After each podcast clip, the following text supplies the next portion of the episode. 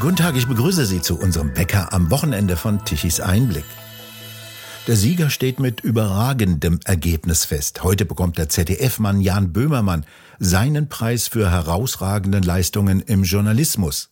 Rund 10.000 kritische GEZ-zahlende Leser und Zuschauer haben ihre Wunschkandidatin für den Karl Eduard von Schnitzler Preis für Propagandajournalismus gewählt. Und heute ist die Stiftung Meinung und Freiheit E.V. in der glücklichen Lage, erstmals diesen Preis zu verleihen.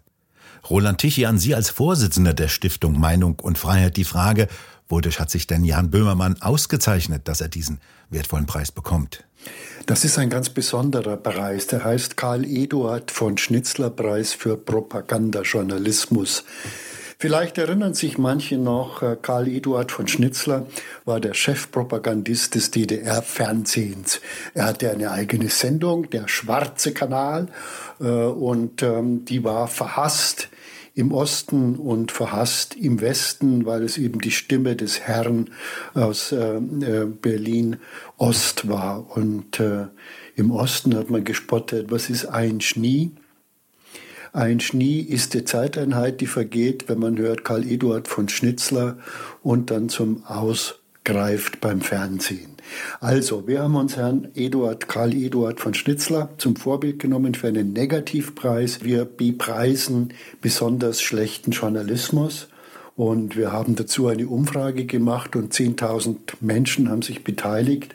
Und da ist zufällig Jan Böhmermann herausgekommen. Ein Böhm ist also die Zeiteinheit, wie lange ich brauche, um den Fernseher so schnell wie möglich auszuschalten. Kann man so sagen, oder ein Böhm ist die Zeit, die du brauchst, um eine verfassungsfeindliche Beleidigung über dich ergehen zu lassen. Diesen Preis bekommt ja nun wahrlich nicht jeder. Was hat denn Jan Böhmermann ausgezeichnet, dass er diesen Preis bekommt? Naja, Böhmermann nennt sich ja Satiriker.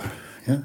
Satiriker ist ja von der Definition jemand, der eigentlich spöttisch und ironisch mit der Regierung zu Werke geht. Denn Macht hat die Regierung und Spott und Satire ähm, ist äh, die Waffe der Wehrlosen, sagen wir es mal so. Böhmermann ist ja ein Regierungsvertreter par excellence.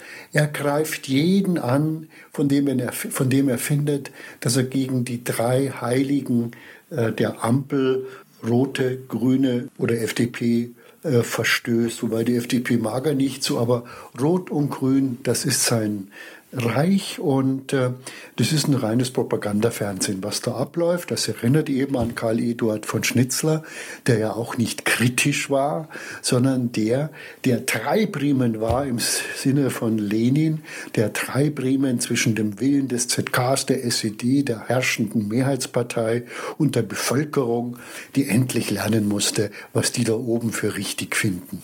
Zum Journalismus gehörte eigentlich auch Mut. Bei Jan Böhmermann fällt mir aber eher Typus Radfahrer ein, nach oben buckeln, nach unten treten. Er hat sich ja mit dem Falschen angelegt, als er seinerzeit den türkischen Staatspräsidenten Erdogan in einem Spottgedicht verunglimpfte. Da war die Reaktion doch eher unfein. Die ließ Jan Böhmermann in eine Art Schockstarre verfallen. Naja gut, das ist die Frage, ob man ähm, wirklich Spott und Hohn macht, wenn man äh, andere Menschen beschimpft. Äh, in dem Fall hat er den türkischen Präsidenten Erdogan als Ziegenficker bezeichnet. Ich bin nun wirklich kein Erdogan-Anhänger, aber das ist natürlich auch keine Sprachweise, deren ich mich befleißige. Äh, das hat dann einen gewissen Aufstand gegeben, aber das hat ihm nicht geschadet. Aber seither ähm, hat er, glaube ich, etwas gelernt. Er greift nicht mehr irgendjemanden an, der eine gewisse Macht hat. Und Erdogan ist halt nun mal, äh, sagen wir mal, in unserem Dunstkreis einer der mächtigeren Politiker.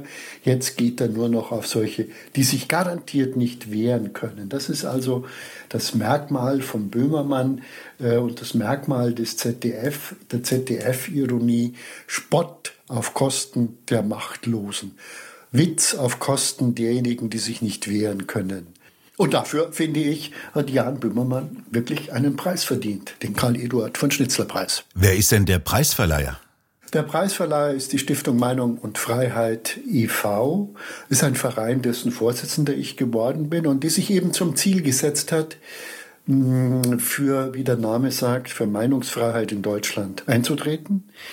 Meinungsfreiheit ist ja etwas in Deutschland, ähm, was unter Druck geraten ist. Es gibt ja immer mehr Versuche, äh, die Meinungsfreiheit nicht nur inoffiziell, sondern auch offiziell einzuschränken. Der Digital Service Act, der jetzt gültig ist der Europäischen Union, zwingt ja dazu, äh, dass man ähm, kritische Potenziale und kritische Portale staatlicherseits sanktioniert. Wir wissen, dass die Staatsschutzabteilungen in allen Bundesländern riesige Abteilungen aufgebaut haben, die zum Beispiel sämtliche Portale, sämtliche Leserbriefe, sämtliche Äußerungen im Netz auf Twitter verfolgen und äh, versuchen, Beleidigung der Herrschaft zu sanktionieren. Wir haben ja in diesen Tagen äh, die Tatsache erlebt, dass äh, ein Unternehmer, der in seinem Garten ein Plakat aufgehängt hat, in dem er sich über die grünen Politiker lustig gemacht hat, dass dieser Mann ähm, mit äh, eine Hausdurchsuchung erlebt hat und äh, verurteilt wurde, mehrere tausend Euro Strafe zu bezahlen. Die tausend Euro, 6000 Euro Strafe sind peinlich, sind für ihn aber, glaube ich, eher zu verschmerzen. Aber Hausdurchsuchung, das ist das, äh, womit man die Menschen bricht. Stellen Sie sich vor, 20 Polizisten durchsuchen ihr Büro finden schon irgendetwas, kommt dann noch mehr. Und das alles wegen einiger harmloser äh, Scherzchen auf Kosten von Politikern. Das ist eben Majestätsbeleidigung. Es ist übrigens interessant, dass man damals versucht hat, als Jan Böhmermann Erdogan beleidigt, zu, äh, zu beleidigen und man Böhmermann versuchte zu belangen. Da wurde dieser alte Paragraph der Majestätsbeleidigung tatsächlich wieder hochgezogen. Es hat dann nicht geklappt. Wir haben keine Majestäten mehr, also kann man sie nicht beleidigen.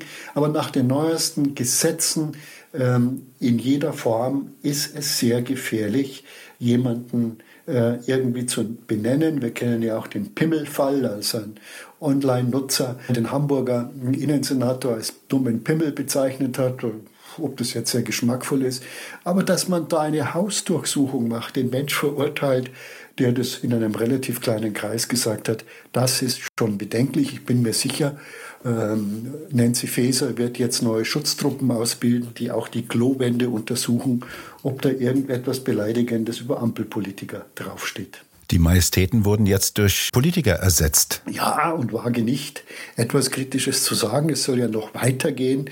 Die neuen Sicherheitsgesetze von Nancy Faeser äh, werden ja Sprache durchleuchten. Also wer dann zum Beispiel sagt, ich bin für Remigration, ist schon strafbar, auch wenn es eigentlich nicht strafbar ist. Es wird strafbar gemacht. Es wird Meldeportale geben, es wird Nachbarschaftsbeobachtungsportale geben. Alles das erklärt uns ja Nancy Faeser notwendig zur Verteidigung der Demokratie. Ich nenne es, was es ist. Den Leuten äh, soll der Mund verboten werden. Also ein breites gefundenes Fressen eigentlich für Satiriker, aber dazu hört man von ihrem Preisträger Böhmermann nicht so besonders viel. Das ist ja das Wort. Ich meine, gegen so etwas müssten sich alle Journalisten wehren. Es müssen sich eigentlich alle Journalisten dagegen wehren, aber genau das stimmt eben nicht mehr. Journalisten haben sich auf die Seite der Macht gestellt. Es ist ja auch so, wenn man diese schrecklichen Gesetze von Nancy Faeser, die sie angekündigt hat, zusammen mit dem Präsidenten des Bundesamts für Verfassungsschutz, der er die Feder führt, ja, das muss man sich mal vorstellen. Der Geheimdienstchef schreibt sich die Gesetze selber, mit nach denen er zukünftig Menschen verfolgen will. Also es ist wirklich eine eigenartige Form der Politik. Da müsste ein Aufschrei durch die Medien gehen, aber das finden die alle richtig. Sie wollen ja die Regierung gerade nicht kritisieren, sondern sie wollen sie in ihrem guten Tun befördern, unterstützen äh, und weitergeben. Und Böhmermann weiß die mächtige Institution ZDF hinter sich. Die weiß er hinter sich. Es gibt gegen ihn natürlich äh, nach den jüngsten Vorfällen eine Reihe von Beschwerden. Dazu will sich das ZDF wie auch in anderen ähnlichen Fällen nicht bekennen. Wir kennen ja diesen Fall. Er hat über angebliche Nazis gesagt, die müsse man keulen. Keulen. Nun weiß jeder von uns, dass Keulen das Abschlachten von kranken Tieren ist, in großen Mengen, und zwar nicht ein Tier, sondern möglichst ganze Herden, Zehntausende, ganze Landstriche. Äh, und das ist natürlich nichts anderes als ein Aufruf zum Mord. Jetzt behauptet Herr Böhmermann, das sei ja Kindersprache, Jugendsprache und stehe für Masturbation. Das ist natürlich ein fauler Trick. Was er macht, ist die Entgrenzung der Sprache. Was er macht, ist der Hass, den Hass auf Andersdenkende zu, zu provozieren. Was er macht, ist die Maßlosigkeit und die Grenzenlosigkeit der Politik und der Sprache zu entfesseln. Niemand käme auf die Idee, ernsthaft über einen politischen Gegner zu sagen, den muss man niederschlagen, töten. Neuerdings ist es möglich, Jan Böhmermann macht es lustig. Man kann ja äh, zum Beispiel, sagen wir mal, die AfD callen. also der Aufruf zum Mord wird als Spott und Ironie getarnt. Schlimmer geht's eigentlich nicht. Da fallen einem nur noch ganz düstere Bilder der Vergangenheit ein dazu. Jan Böhmermann, also ein würdiger Preisträger. Ist er denn einstimmig gewählt worden? Die Basis ist ja schon relativ beachtlich groß. Naja, gut. Er hat 40 Prozent der Stimmen enthalten. Die anderen entfielen auf Georg Restle vom WDR, auch eine äh, schlimme Figur. Auf Dunja Hailali, die ihr Gift jeden Morgen im Morgenmagazin versprüht. Und etwas weiter hinten kommen Markus Lanz und Anja Reschke. Aber äh, es ist doch erstaunlich, dass Jan Böhmermann mh, äh, also derjenige ist, der hier äh, absolut führt bei dem, was die Menschen als Propagandajournalismus und Verleumdung und Hetze empfinden. Und dafür zahlen sie auch noch Zwangsgebühren an das ZDF. Wie funktioniert denn die Preisverleihung? Was bekommt er und hat er schon zugesagt, zur Preisverleihung zu kommen? Er wird bekommen eine wunderbare Figur und ein wunderbares Plakat, das, ist, das ihn auszeichnet. Das ist eine Art Wanderpokal für schlechten Journalismus und wir werden gespannt sein, äh, was wir im nächsten Jahr für einen Preisträger haben. Äh, der steht logischerweise noch nicht fest, aber es gibt ja genügend Kandidaten. Leider besteht daran kein Mangel. Ein verdienter Preisträger also schon mal in diesem Jahr. Roland Tichy, vielen Dank für die Informationen. Und bei Ihnen bedanken wir uns fürs Zuhören. Schön wäre es, wenn Sie uns weiterempfehlen. Weitere aktuelle Nachrichten lesen Sie regelmäßig auf der Webseite tichiseinblick.de. Und wir hören uns morgen wieder, wenn Sie mögen.